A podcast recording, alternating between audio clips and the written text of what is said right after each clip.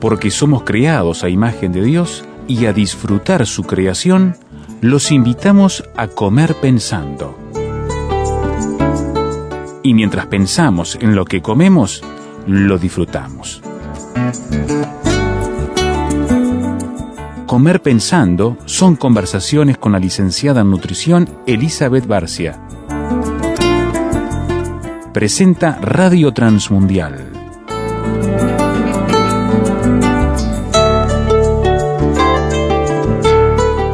Comenzamos hoy una serie de conversaciones con la licenciada en nutrición Elizabeth Barcia para mirar cómo comemos y qué cosas comemos. Bueno, en la Biblia se habla mucho de comida y alimentos. Ya desde el principio Dios deja en claro que una de las funciones básicas con las cuales nos diseñó para funcionar correctamente es la de comer. Y vaya que es básico, ¿no?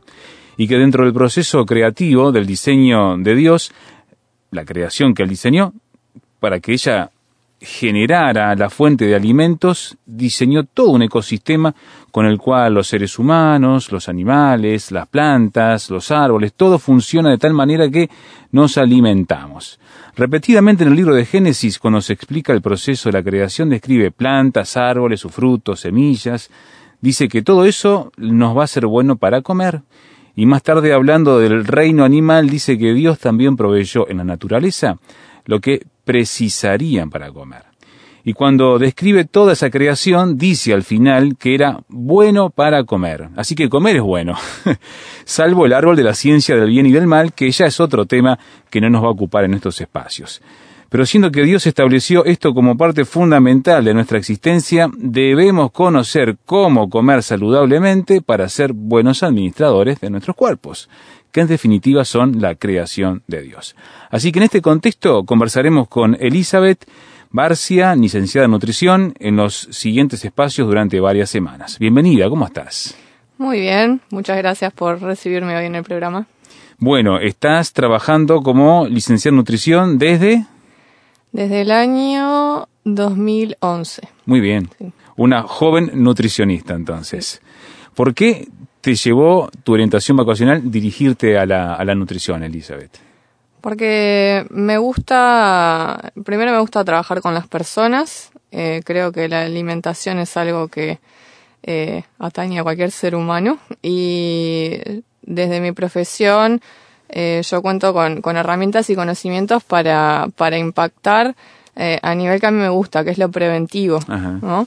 Eh, evidentemente yo trabajo con personas que ya tienen determinadas enfermedades, eso también es prevención, pero ya a un nivel secundario eh, me gusta mucho lo que es educar e informar a las personas acerca de, de, lo que deben hacer, pero también ayudarlos a efectivamente lograrlos y acompañarlo, acompañarlos durante, durante ese proceso. Y eso a mí me gusta.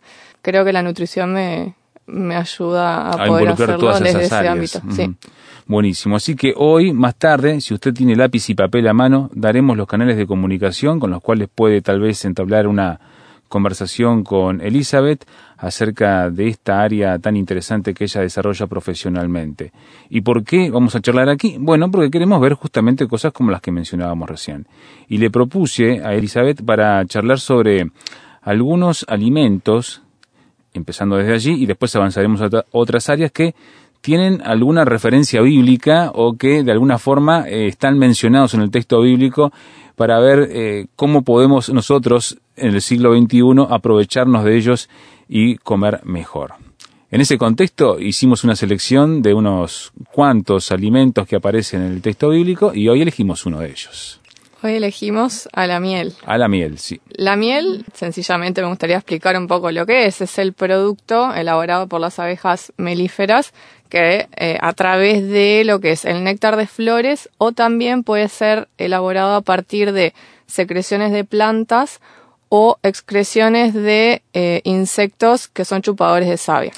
Entonces, básicamente tendríamos dos tipos de miel. La que se forma a partir del néctar de flores es la miel de flores o si no la otra que es la miel de mielada. ¿Toda ella se consume? Sí, sí. Las distintas variedades. Hay distintas variedades y vamos a ver también que eh, dentro de las variedades también hay distintas características sensoriales, ¿no? Las abejas eh, elaboran este producto para eh, como reserva de lo que es el alimento ¿no? en, el invierno y también para cuidar la temperatura de lo que es la colmena, pero tiene muchos beneficios en lo que es el, el consumo por los humanos, ¿no? Claro. Que es el que más consumimos realmente. Cuando uno habla, hablan de miel, piensan las abejas directamente. Sí, las abejas que se encargan de recolectar el néctar son las abejas obreras. Recolectan este néctar, no importa de qué origen sea, y lo em, reservan en un estómago intermedio que se llama, es un reservorio melífero. Y luego esa abeja va, vuelve a la colmena donde regurgita el contenido en la boca de las abejas almacenadoras y esas abejas se encargan de transformar el contenido y luego almacenarlo en el panal donde va a tener un tiempo de maduración. En ese tiempo se evapora gran parte del agua, así es que después se obtiene esa, una solución que es dulce y concentrada. Eso es lo que nosotros conocemos como miel. Y antes que existiera el azúcar, existía la miel. Exacto, es un endulzante natural y vamos a ver que no solo sirve para endulzar, también tiene muchas otras propiedades.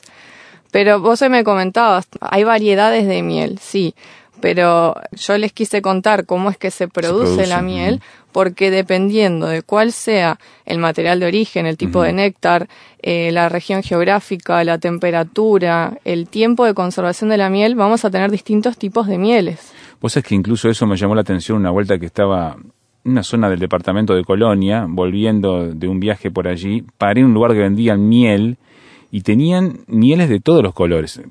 Hasta miel verde vi en una ocasión. Y digo, ¿y por qué la miel de color verde? Le decía el que vendía. Porque las abejas extrajeron, no me acuerdo qué flor era, pero tenía color verde. Exacto. Eh, una de las características que varía de la miel es el color. Lo más típico es el color ámbar. Capaz que es por lo que la mayoría lo conocemos, pero a veces hasta llega a ser marrón oscura, negro, verde, como el caso que tú comentabas. También varía la consistencia de la miel. Hay mieles más fluidas, más viscosas o hasta cristalizadas. Y también varía bastante lo que es el tema del sabor. Las hay menos o más dulces. Si es una miel de flores va a tener un sabor más floral. Si es del otro tipo va a tener un sabor más especiado, resinoso. Y es así que hay distintos tipos de miel en cuanto a las características eh, sensoriales pero nutricionalmente hablando, todas tienen la misma calidad. Entiendo. En lo que es lo nutricional, básicamente lo que aporta la miel eh, son hidratos de carbono. ¿sí? específicamente hablando de lo que son eh, azúcares. El 80% de la miel es, son azúcares. ¿ah? Eh, la mayor parte se trata de fructosa y lo otro es glucosa. Así que podemos afirmar que la función típica de la miel es de brindar energía. Endulzar, pero dar energía al cuerpo. Porque a nosotros nos gusta la miel porque es dulce, pero después el cuerpo va a utilizar esos azúcares como energía. Luego, el resto de la miel básicamente es agua, ¿sí? tiene entre un 15 y un 20% de agua, generalmente ese porcentaje anda en el 18%, y que tenga poca humedad es lo que hace que la miel se pueda conservar en buen estado durante, tiempos prolongados, exacto y luego tiene cantidades no significativas de otros nutrientes como proteínas, vitaminas, minerales, pero no decimos que la miel es fuente de ellos porque están en cantidades muy, reducidas. Ahora, sí tiene eh, unos compuestos que están en cantidades pequeñas, que son compuestos fenólicos y flavonoides, que son antioxidantes. los famosos antioxidantes. Los famosos antioxidantes que eh, actúan en lo que es prevención de enfermedades. Así que eh, muchas de las bondades eh, de la miel también vienen por ese lado. Hacemos una pequeña pausa en la charla con Elizabeth. Estamos mirando algunos elementos básicos de este elemento tan popular, tan conocido en nuestras latitudes al menos, porque Uruguay es un país productor de miel también, dentro de lo que es el circuito de productores de miel en el mundo, y lo vemos muy cotidianamente. Y además, en la Biblia muchas veces se nos habla de la miel como un elemento que se usa simbólicamente y comparativamente y realmente con cosas que los personajes bíblicos se enfrentaban. De ella seguimos hablando enseguida.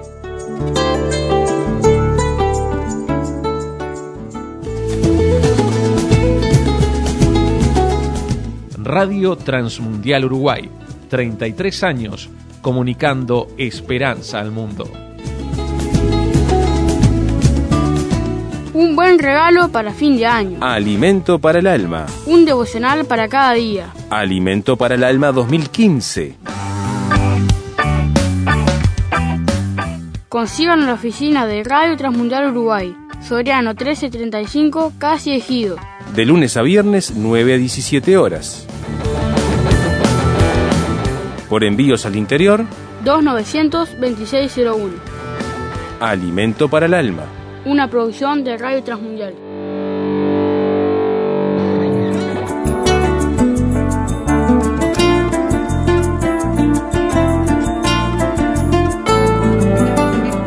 Uno de los alimentos bien importantes que describe la Biblia en muchas maneras es el de la miel.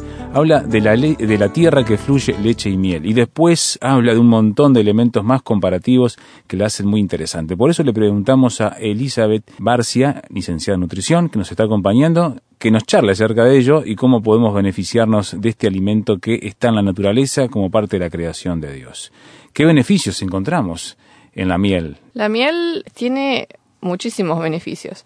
Lo interesante, antes de, empezar a hablar de los beneficios específicamente, es que mm, desde hace miles de años que se conoce que la miel es beneficiosa para la salud. Existen registros de, de los griegos y los romanos que dicen que la miel era buena para vivir más tiempo. También hay registros de recetas que tenían los egipcios, sobre todo para eh, curar quemaduras Mirá. que contenían miel. Y también encontramos ejemplos de, de, de esto en la Biblia, por ejemplo, cuando Salomón dice, come, hijo mío, de la miel porque es buena, en Proverbios 24. Sí. Eh, y bueno, esto nos habla que hace miles de años que se sabe que la miel es buena. Hoy en día, con los avances eh, científicos, podemos estudiar qué es lo que hace a la, a la miel tan buena y, y eso es un poco lo que quiero compartir. tan preciada, ¿no? Porque en algún caso también se la compara con el oro, no solamente por el color, sino por ese elemento tan preciado que es ese alimento en la dieta de una persona. Exactamente. Hace un rato comentábamos cómo la miel es buena para proveernos de energía para las actividades diarias, pero también se han hecho eh, diversos estudios científicos que afirman que la miel es antimicrobiana, Ajá. sobre todo a nivel dermatológico, en lo que es la cicatrización de heridas, de quemaduras, o la prevención de infecciones de estas heridas, la, la miel tiene este, este rol antimicrobiano. Que se le aplica como un ungüento. Sí, hay medicamentos que utilizan miel y bueno, en culturas antiguas, como el ejemplo que te daba recién de los egipcios, Claro. se utilizaban ungüentos que ya directamente tenían la miel. También la miel tiene eh, efecto antioxidante y antiinflamatorio. ¿sí? Antioxidantes son moléculas que tienen la capacidad de prevenir la oxidación de otras moléculas. ¿ah? La, la- la oxidación son reacciones que se dan en la cual hay intercambios de electrones, son cosas complicadas. Pero hablando sencillo, previenen o eh, retardan lo que es el, el deterioro y el envejecimiento celular. Ajá. En definitiva, eso que se traduce en prevención de enfermedades. Entiendo. Por lo tanto, cuando hablamos de antioxidantes, pensamos también en prevención de enfermedades, porque esas reacciones en cadena muchas veces son las que dan origen a ese tipo de enfermedades. Enfermedades como cuáles, bueno, enfermedades como el cáncer, como la obesidad, muchas Bien. tienen origen en, en, en lo que son todos esos procesos. En particular con el tema de la miel, eh, hay algunos estudios que indican que la miel reduciría el riesgo de enfermedades cardiovasculares Mira. por ese efecto antiinflamatorio que, tendría. Eh, disminuiría eh, las cantidades de, de colesterol sanguíneo. Así que ahí tenemos otro motivo más por el cual consumir miel. La miel también es eh, un laxante y un lubricante intestinal, por eso muchas veces se la usa como tratamiento, ¿no? como algo complementario al tratamiento en el, para el estreñimiento. Pero también la miel es prebiótica. ¿Sí? Prebiótica. Explícanos esa Prebióticos palabra. Son sustancias que eh, no son digeribles y cuando llegan eh, al intestino grueso tienen beneficios para el crecimiento, estimulan a las bacterias de la flora intestinal. Entonces eso tiene muchos beneficios a nivel de la salud, porque si yo tengo una flora intestinal que crece adecuadamente, eso repercute por ejemplo, en lo que es la inmunidad. Entiendo. ¿sí? Es una barrera que tenemos eh, Contra enfermedades, contra sí. enfermedades. Eh, específicamente, la miel, cuando hablamos de prebióticos, por la oligofructosa, que es uno de esos azúcares que favorece lo que es la reparación de la mucosa intestinal y la inmunidad, como, como hablábamos. También la miel, se, eh, hay estudios que dicen que eh, sería un protector gástrico porque al parecer inhibiría el crecimiento de la bacteria Helicobacter pylori, que es una de las causas de mm, úlcera péptica Ah, y gastritis.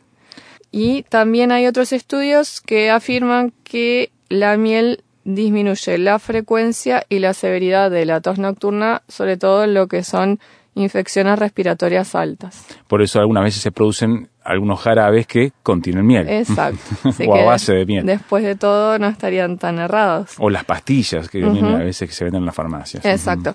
De todas formas, nunca tenemos que, que interpretar todos estos beneficios como algo eh, en un alimento, claro, sí. aislado. Siempre estamos, cuando hablamos de los beneficios de un alimento, los hablamos en el marco de una alimentación saludable y balanceada. Entiendo. No es que yo por comer miel, voy a, así solo miel, voy a prevenir un montón de enfermedades cuando no me muevo, como Claro, mal. ¿no? Pero No, en claro. el marco de una alimentación saludable sería muy beneficiosa en, en este sentido. Ni siquiera los osos que son tan fanáticos de la miel, miel viven solo de miel, ¿no? Buscan otros alimentos para complementarse. ¿no? Exacto, exacto. Solamente Winnie Pooh tal vez que es el, el personaje de, de Disney que vive a miel, pero nosotros necesitamos ese complemento bien integrado con otros este, alimentos. ¿Puedes decirnos entonces cómo es bueno o qué manera nuestro oyente puede utilizarlo? Sí, no existen eh, cantidades específicas recomendadas en cuanto al consumo de miel. Lo que sí existe eh, es que el, el Ministerio de Salud Pública, en las guías de alimentación basadas en alimentos que, que ha formulado para nuestro país, indica que es recomendable consumir menos del 10% de las calorías totales del día en azúcares. Ajá. Así que, por ejemplo, si consideramos una alimentación promedio de 2.000 calorías, estaríamos hablando de no superar los 50 gramos de azúcar en el día. ¿ah? Claro. Si tenemos en cuenta que una cucharada de miel tiene aproximadamente 15 gramos de azúcar, eh, vemos que es muy fácil superar esa recomendación. Claro, ¿sí? claro. Con más de tres cucharadas ya se Mm. estaría superando. Entonces, es importante saber esto porque si la persona decide utilizar la miel como único endulzante, podría consumir esas tres cucharadas. Muy rápidamente, sí. Exacto. Y ya estaría cubriendo esa recomendación de mantener los azúcares por debajo del 10% de las calorías totales diarias. Pero si la persona elige eh, continuar endulzando con el azúcar de mesa, Mm. ahí debería controlar las cantidades de miel, por ejemplo, reservándola solo para lo que es untar panificados en desayuno y merienda, o si eh, realiza algún otro tipo de preparación que a veces llevan eh, este, miel, como el panes o algún tipo de, de torta. Claro, claro. Así que hay que medir, no, no es tan sencillo como que empiezo a comer miel, voy untando, untando y comiendo, ¿no? No, no, siempre hay que medir, por eso generalmente hablamos de, de- de cucharadas, cucharitas, eh, son medidas estándar que nos ayudan a controlar lo que estamos comiendo. Nunca es una recomendación con ningún tipo de alimento comer sin Claro, parar y del, del envase, ¿no? Así que vos recomendás unas tres cucharadas de miel diarias. No, pero eso para las personas que sustituyen el azúcar. Por ejemplo, que alguien diga, bien. yo a partir del día de hoy no quiero consumir eh, más azúcar de mesa y lo voy a hacer con miel. Endulzan igual, tiene el mismo poder edulcorante. La única ventaja, bueno, no es la única ventaja, ya vimos todas las ventajas Sí, que sí, tiene la miel, pero tiene una pequeña ventaja que sería, es levemente menos calórica, porque si pensamos rápido, el azúcar de mesa es 100% azúcar, y dijimos que la miel es un 80%. Claro. Así que a igual cantidad tiene un poquito menos de calorías. Ahora, es importante destacar que eh, la miel está contraindicada en algunos casos. A ver. Por ejemplo, en niños menores a un año no se recomienda el consumo de miel porque puede tener esporas de la bacteria Clostridium botulinum, que es la que causa el botulismo. Es una intoxicación alimentaria que eh, eh, se genera porque el niño menor de un año no tiene la flora intestinal desarrollada como para hacerle frente a esas esporas. Eso es bien importante. Exacto. Así que es importante no darle a los niños menores de un año miel, ni mojar el chupete en miel para que lo acepten, ni, ni costumbres de ese estilo. No, no está recomendado. Ni tampoco se recomienda el consumo de miel en eh, personas que tengan obesidad, diabetes, tanto tipo 1 como tipo 2, ni triglicéridos altos en sangre porque esto también favorece estas enfermedades. Dijimos que la miel básicamente es azúcar y que provee, provee de, de energía, rápida.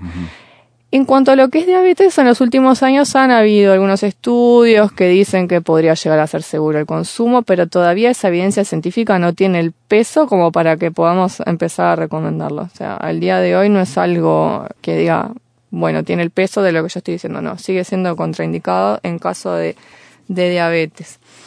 Una cosa que hay que tener en cuenta para el que elige consumir miel es el grado de pureza. Ajá. Sí, porque en el mercado mm, Sí, uno va al supermercado encontrar y encuentra de todo. exacto dos tipos, una miel que es pura y otra que ya tiene un proceso de, de industrialización. Cuando hablamos de la, de la miel con todos sus beneficios nos referimos a la miel pura. ¿Sí? Uno de los signos que nos muestran que la miel está en estado puro, por ejemplo, es la cristalización, pero no es obligatorio. A veces hay mieles puras que tampoco están Sí, cristalizadas. claro. ¿sí? Hay otras señales que podemos encontrar, por ejemplo, cuando la miel se separa en capas, eso ya es una miel que no es pura, o si tiene espuma, tampoco es pura. Eh, ya si tiene algún sabor agrio o, o- o Mm. casi neutro, ya también es, es de origen dudoso. Entonces, conviene elegir lo, lo más pura posible. Y bueno, para poder disfrutar de este alimento que, que es natural y que tiene esas, esas bondades, esas cualidades sí. importantes para, para nuestra salud. Así que un elemento milenario con muchas posibilidades, pero como todo lo que creó Dios hay que utilizarlo con sabiduría y en su justa medida. Exactamente.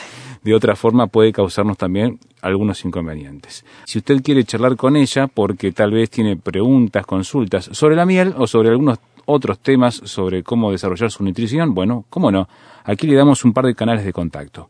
Vía celular, anote 098 940 255.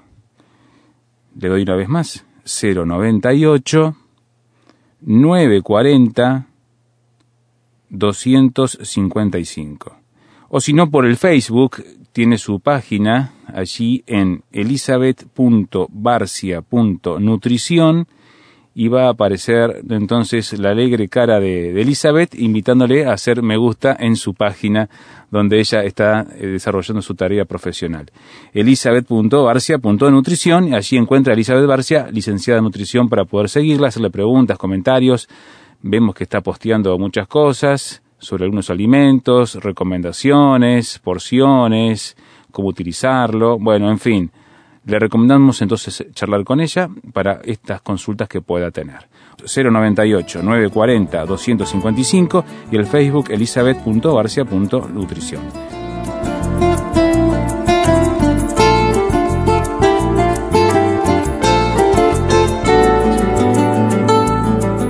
La Biblia habla mucho acerca de la miel. Ya escuchamos a Elizabeth Barcia sobre todas las propiedades de este alimento que Dios creó y puso allí en la naturaleza para nuestro beneficio. En Génesis, Jacob le dice a sus hijos, cuando iban a llevarle regalos al gobernador egipcio, que resultó ser su hermano José, allí trabajando. Tomad de lo mejor de la tierra, y entre lo mejor estaba la miel.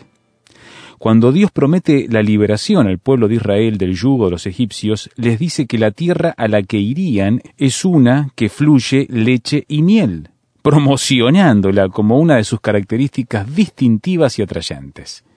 El maná, el pan del cielo, descrito allí en el libro de Éxodo, mientras iban por el desierto, fue un alimento que dice tenía un sabor como de hojuelas con miel. Ya en aquella época se la conocía como lo más dulce que se podría encontrar al no existir el azúcar refinado del día de hoy.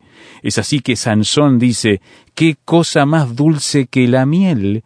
cuando le presenta su enigma a los filisteos.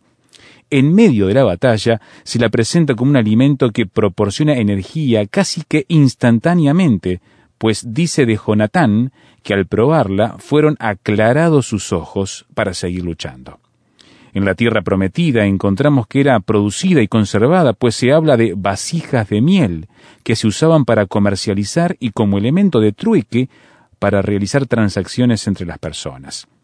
Y en varios lugares se menciona que era aceptada como parte de las ofrendas, de las primicias que se realizaban a Dios, pero prohibida para las ofrendas quemadas en el antiguo pacto. Juan el Bautista, el profeta precursor del Mesías, es descrito como alguien que tenía un estilo de vida muy austero y ligado a la naturaleza. Dice Mateo que Juan estaba vestido de pelo de camello y tenía un cinto de cuero alrededor de sus lomos, y su comida era langostas y miel silvestre.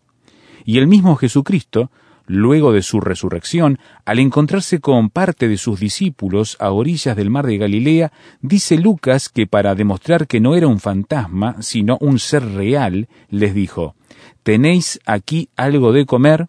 Entonces, dice el texto, le dieron parte de un pez asado y un panal de miel, y él lo tomó y comió delante de ellos. Dado todo ese contexto en que se preciaba tanto a la miel, los escritores bíblicos la utilizan en forma figurada para ilustrar algunas verdades y principios muy importantes.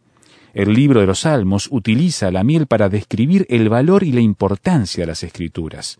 Es así que dice el Salmo 19 que los juicios de Dios son deseables más que el oro y el mucho oro afinado, y fíjense cómo relaciona el oro y también más dulces que la miel que destila del panal. Oro y miel. Fíjense, eso, esa relación es muy interesante. Es por eso que el Salmo 119 dice, Cuán dulces son a mi paladar tus palabras, más que la miel a mi boca. Sin duda que la palabra de Dios, para quien la valora, es como la miel. El libro de Proverbios le da otro uso al simbolismo, tratando de brindar una enseñanza a los jóvenes simples que no están muy avispados y se comportan neciamente. Por ello le advierte al muchacho que los labios de la mujer extraña destilan miel y que no hay que dejarse engañar por ella, pues el fin de esa relación es amargo como el ajenjo y agudo como espada de dos filos, que conducen a la perdición. Y también el consejo es a la mesura, como nos decía Elizabeth en la charla, pues hallaste miel, come lo que te basta, no sea que hastiado de ella la vomites. Porque el hombre saciado desprecia el panal de miel, pero al hambriento todo lo amargo es dulce. Por eso también nos dice que comer mucha miel no es bueno, ni el buscar la propia gloria es gloria cuánto vemos de estas conductas en nuestro mundo exitista, en el que la miel de este tipo de vida termina produciendo caídas y pérdidas dolorosas, y en sociedades saturadas de hedonismo y el culto a sí mismo. Cuánta necesidad tenemos de estar hambrientos de la palabra de Dios, que es la miel que sacia el alma. ¿Y qué decir cuando hablamos? El corazón del sabio hace prudente su boca y añade gracia a sus labios. Dice el proverbio, panal de miel son los dichos suaves, suavidad del alma y medicina para los huesos. Eso es lo que produce la palabra de Dios. Transforma la experiencia del sufrimiento y una vida sin prudencia en otra donde recibimos la bendición de la miel de Dios como herencia.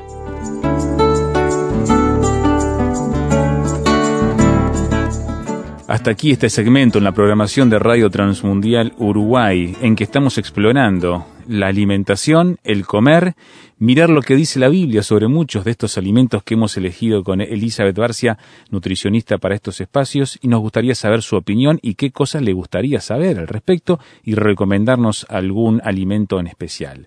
Si quiere hacerlo, escríbanos al correo electrónico info o a través del teléfono 292601. Comer pensando. Conversaciones con la licenciada en nutrición Elizabeth Barcia. Presentó Radio Transmundial